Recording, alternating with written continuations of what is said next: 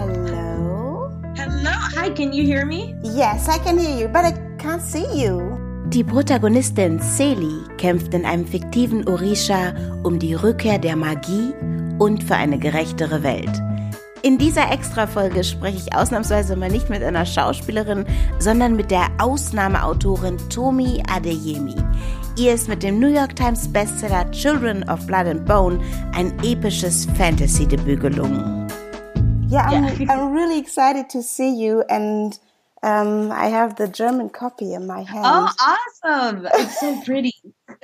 it's so pretty, and it's the same yeah. uh, cover as in the US.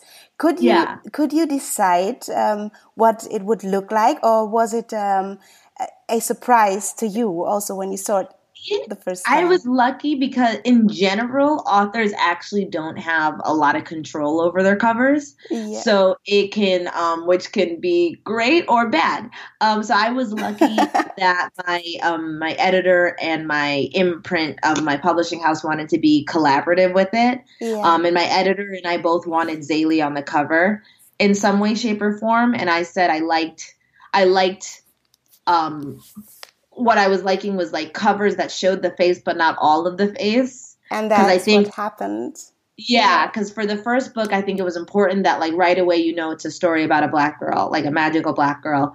But um, but then I think with a book, especially a first book, you you don't want to paint everything. You want to leave imagination there for people. So, um, but we both wanted the same things, and then I just got lucky with that. Uh, like Rich Deas uh, created it, and he's just an incredible designer it's your first uh, published book, mm. right? Um, and it's an epic fantasy series, Children of Blood and Bone. It was released in, in the US, it was released in March, and that was a really big deal, surprising to you, I guess. And today yeah. I'm holding the German copy um, of this amazing novel in my hands, and uh, I have to say, my heart is still in Orisha. really, would you tell us about Children of Blood and Bones and about Orisha? Yeah, so uh, I I pitched Children of Blood and Bone as Black Panther, but with magic. So you're still yeah. being taken to this West African world that's very much based in real cultures, real languages, and real like real people, real heritage. Um, but it's this epic fantasy, and so it's about a girl fighting to bring magic back to her people. But because it takes place in this awesome world of Orisha, we have you know these uh, powerful, majestic African deities. We have you know giant lions and cheetahs. Yes. We have like magic from sources that a lot of people didn't even know exist. Like I didn't know the Orisha existed until I stumbled into a gift shop. So I know for a lot of readers, this is going to be the introduction to this beautiful, uh, like religion and mythology. And, and yeah, so Orisha is just this beautiful, like magical West African world. As you as you said, um, and that's so uh, touching because um, when when I was a child, and now my children, they know everything about Greek mythology. My yeah. father, who's West African, he came from Senegal, um, and their grandfather. Uh, he's yeah. West African, but we know nothing about the West African yes, mythology. Exactly. And I learned a lot um, from from your book. And I, sometimes I was wondering, and, and I, now I'm curious, and I want to yeah. learn more. And um, sometimes I was wondering, is this the mythology, or is it your idea. For example, um, when people are dying, it's it's uh, kind of um, difficult because I was reading the German copy. I don't even yeah. know the giant lion in Germany. They are called Löweness, and yeah. you call them lionaires, right? Yeah. Okay, so the words are different. Um, mm-hmm. But uh, for example, when people are dying by violence, um, mm-hmm. they won't um, go to paradise. That's um, yeah. Is this your imagination or is it the West African mythology? Yeah, so that that's the hard thing about this, um, and the hard thing about it is because the Orisha is it's a real religion, but it's also a real mythology, and it's spread across like the world because of the slave trade. And so you have all of these different offshoots. So there's a the majority of it's based in a real thing, but the majority is my like my imagination.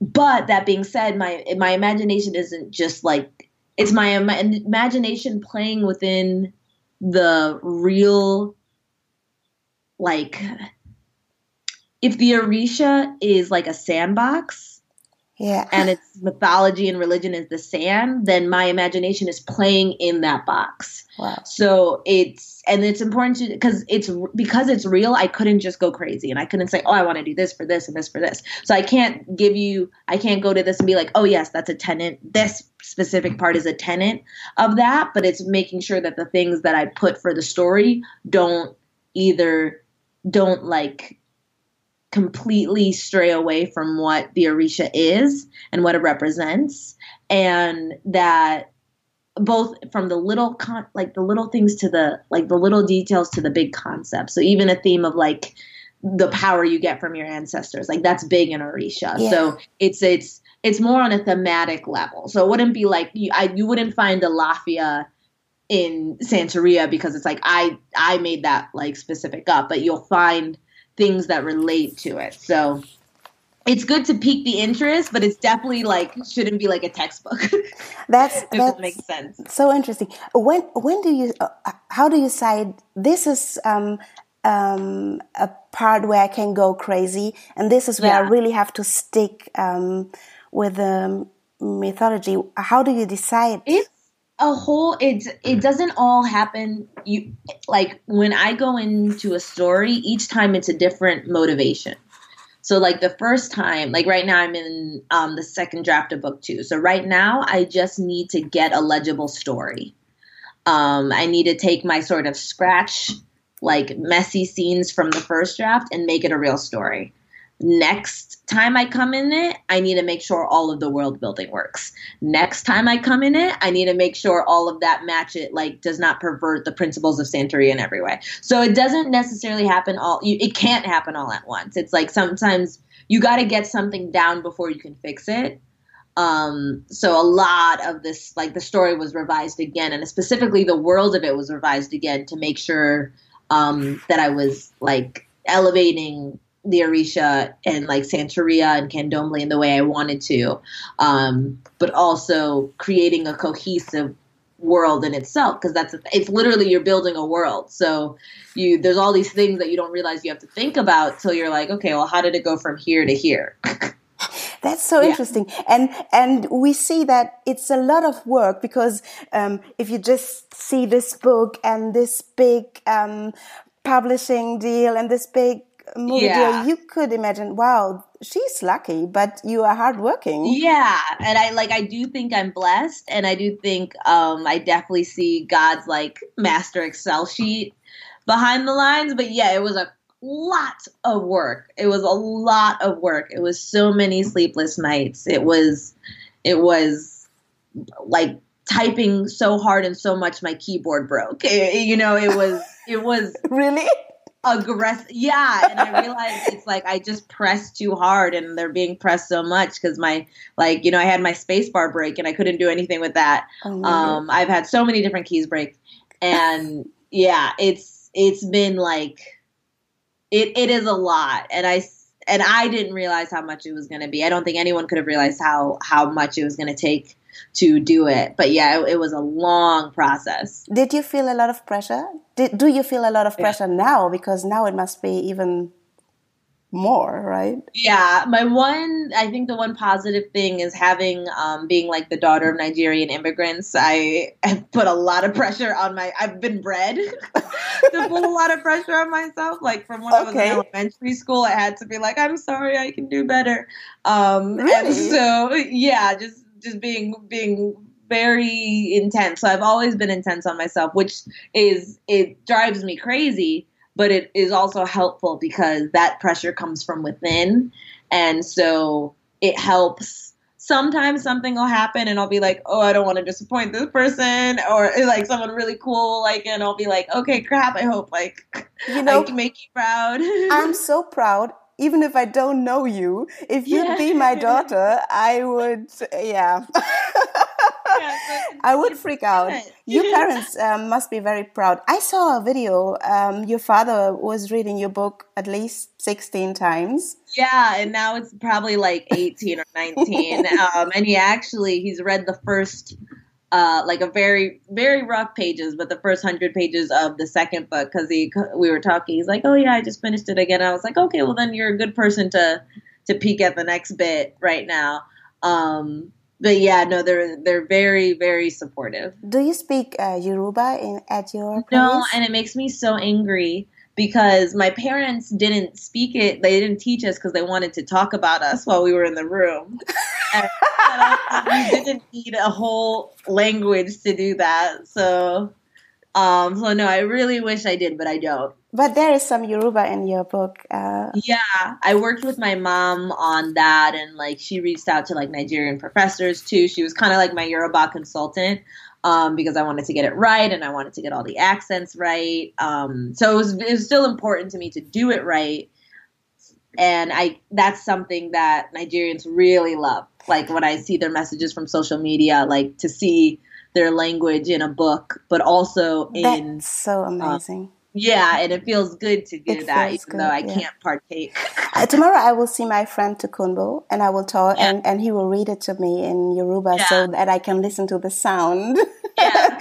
um, yeah, because when I was a child, and here here we are with um, seeing those words, African words, in in uh, in a book like this. And and when I was a child, the first fantasy novel I was reading was The Never Ending Story do you mm-hmm. know that from Michael Ende, Michael Ende? Maybe you don't. I've heard of it. I haven't read it. Okay, and there was a dragon uh, with uh, white with kind of hair, and I always yeah. wanted to ride on this dragon. Now I want to ride on a lioness, but but um, I was born and raised in Germany, and all the heroes I met in literature or in movies have been white and most of the time male not many exceptions, and that's why it always made me cry to meet Zélie and also Amari, a black princess.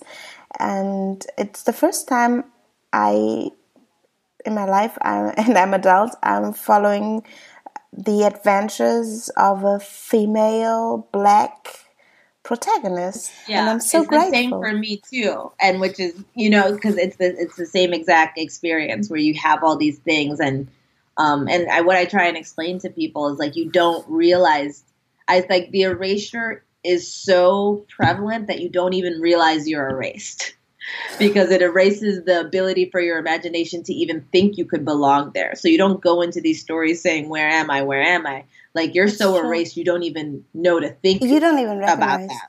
Yeah. yeah. and so it feels good to.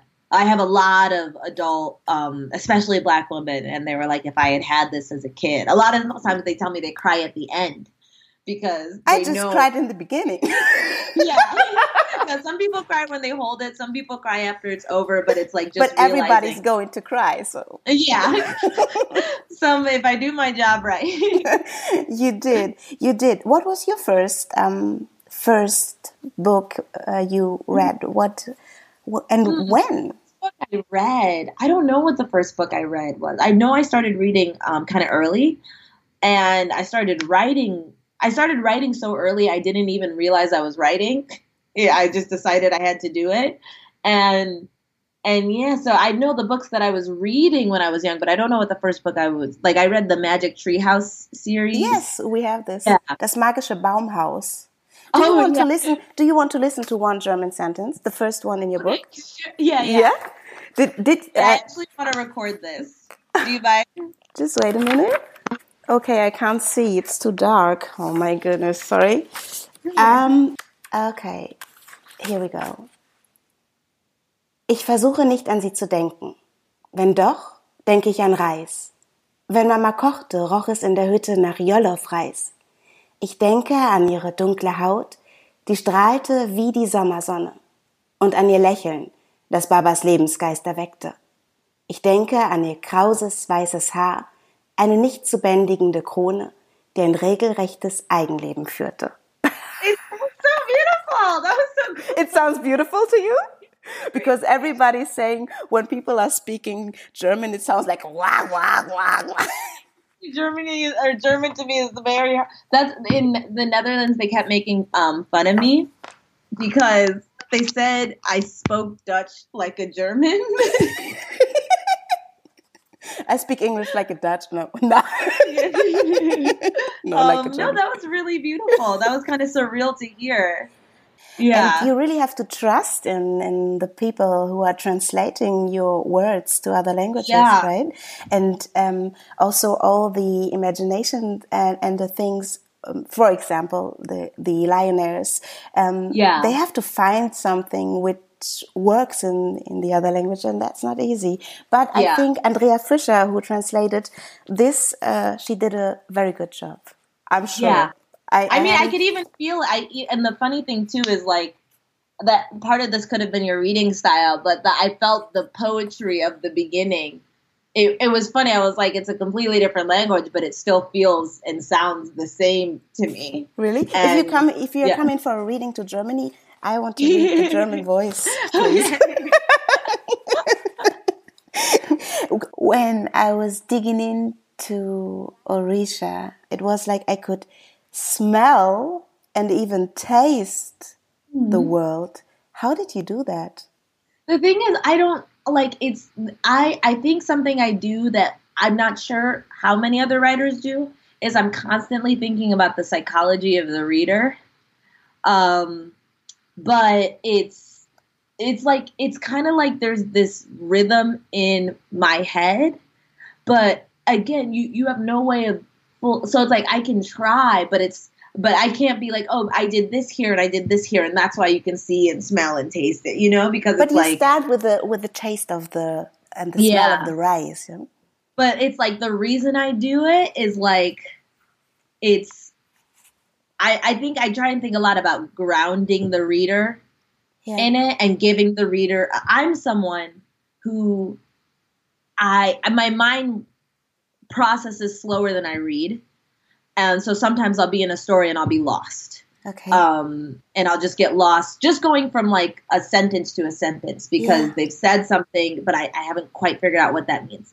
Um, so I think something I try and do is really help my readers like dig into it, like at least the beginning of the scene. That way, it can all. I think if you're you're if you're dug in, you can do it. But again, yeah, it's sort of a okay. It's a, it's a weird internal thing that you just that I hope translates, but I can't like go in a class and be like, do this, this, and this. But you're doing very good because uh, you never lost me on on your way.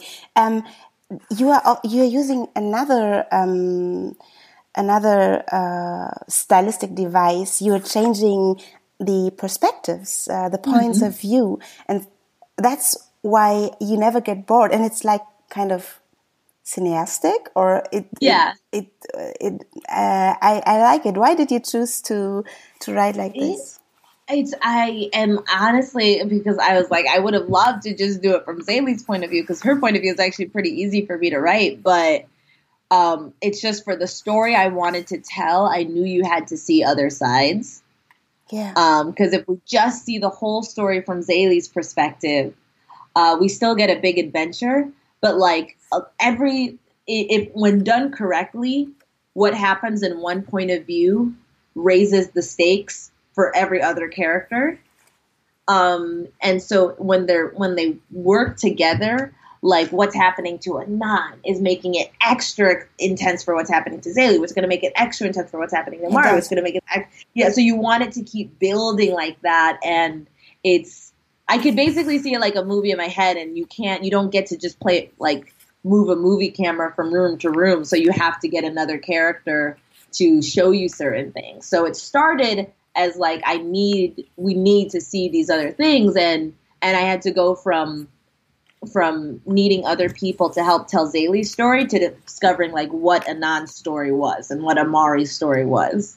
Okay, but it's not only Zélie; she's the protagonist. For me, there are more than yeah. one protagonist. Uh, yeah, and um, I could even uh, follow the um, emotions of In- Inan. Do, do I spell mm-hmm. it correctly? Yeah, Inan, who who might be the villain of uh, of um, the story, but I could understand his conflict, and yeah. I really wanted to help him. yeah, and that's the thing. You you that's like I I don't feel like I've cracked a character until I agree with them. Yeah. And so you and that's you know I have to do that to write that because if I'm writing Inan but with Zélie's beliefs, you're gonna you're gonna feel something weird. Um, so he has to believe it. But for him to be compelling, it can't just be the sort of blind, like no magic. It can't just be. It has to be based in something that actually makes sense. It does. Where you're gonna say, yeah, you're like, yes, Zélie needs magic, and yes, magic is really dangerous, and Yeah. so and wow sometimes i think sometimes authors and also actors they um, betray uh, their characters and you never do Yeah. and that's why I, I could feel with all of them and that's Yeah. um, yeah do you have one of, is there one of them one character one of your babies you love the most they all feel like my babies, and I love them for different reasons. Like Zélie and I are, we're very similar in the way we feel, and and like if someone makes me mad, I want to hit them. Zélie actually hits them. yes So like she's very close to me, um, but Amari's journey is very close to my journey. And and then Inan, I'm just I'm a sucker for like a tortured soul. So Inan is more of like a crush, but, but for the like for the I Maybe that's why I very like connected, um, connected to them in different ways. most of the time we all know what's wrong or what is right, but um, we do not always uh, react the way we should, often because of fear. In Germany, there's a saying with saying Angst is äh, kein guter Berater, which means like fear uh, isn't a good consultant.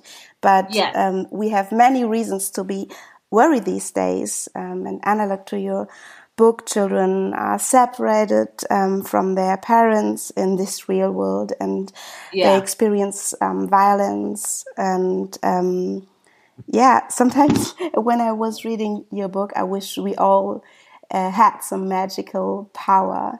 Uh, Yeah. what is your magical power? Do you think that we all have a I do think power? we all have a magical power. I think my magical power is storytelling, um, and that it's you know it's what allows me to fight back against the things that make me feel helpless and and even just shine a light on the fact that these things are happening. Like even though it's a, like you said, even though it's a fantasy, there's so many real parallels.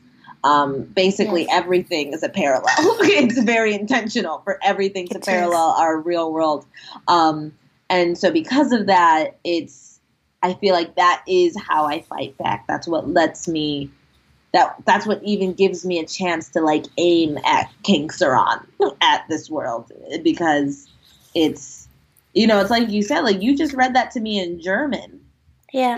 you know Yeah. like that's in itself is magical and you read it and it still had the heart you know it was still my words and i felt you know and i could feel that and like i i think also realizing that stories connect people They do. is what happened when I went to Europe and I was seeing the trans- the passion of these readers, but in these translated versions so from the the Dutch readers and the Spanish readers.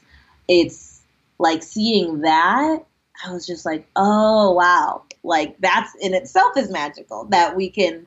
I'm talking to this girl in like in in the Netherlands about my book. Like that's that's great. So I think we all have. Um, we all have these things, but it's or not even but it's just like we we all have something, and it's a I I have a theory that the thing that you love and the thing that like fills you the way nothing else does somehow makes the world better too. That's so beautiful. So I feel like if we were all do like doing that thing, it by like divine design, it would all work out and the world would be great. But it's it's it's fighting so that everyone gets a chance to do that. Well, first it's fighting for people to have basic human rights, um, and then it's fighting for once we get those rights, it's then for everyone to have that chance to do the thing that really fills them. And then to rise. Yes. Um, on this podcast, I, I normally um, talk to actors about things they love beside um, acting. It's called unduzo, which means something like, and what about you? Do you have any Yeah. other obsession, passion beside writing? Do you have time I'm really for something else? into um, boxing right now. In- into um, boxing? and- MMA and yeah, Yeah. boxing and kickboxing. Um, yeah, that's been.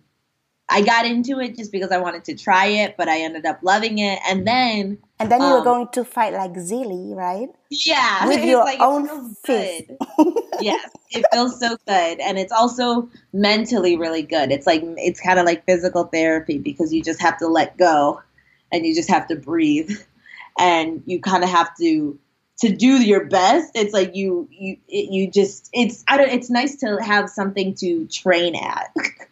And to just try and push further and further. So that's been a really good balance for me. Okay. One last question. How Yes. did your life change the last three months? Or four?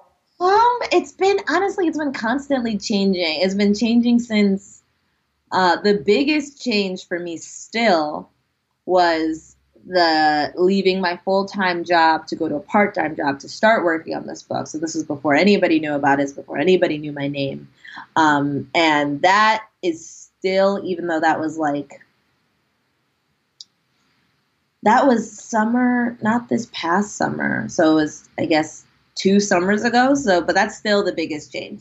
Was the day I woke up and was working for myself. Like it wasn't that I didn't have other places to report to, but the majority of my time was now dedicated towards me and going after this dream. And I think that's And- still and- the most significant change. So did it become easier when you had all this time?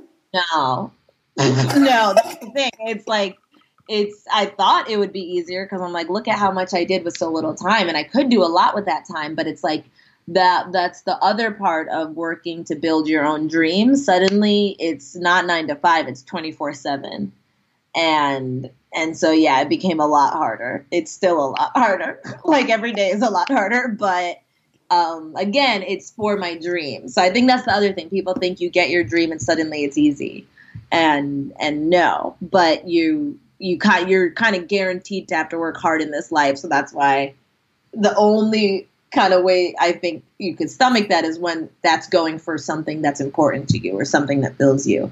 Okay, and um, this book, I think it's not only important to you; it's only impo- it's al- also important to many other um, people in the world. And Yeah. um, I thank you very much Oh, for your work you. and for this beautiful experience to read this and to talk to you. Oh, thank you. Good Thank luck on your to me in Germany, or not in Germany, but in German. That was really cool for me. Thank you so much. Um, it was great to have you here. It was wonderful to talk to you. Thank you, Tomi. I'll see you. See you. Bye. Bye.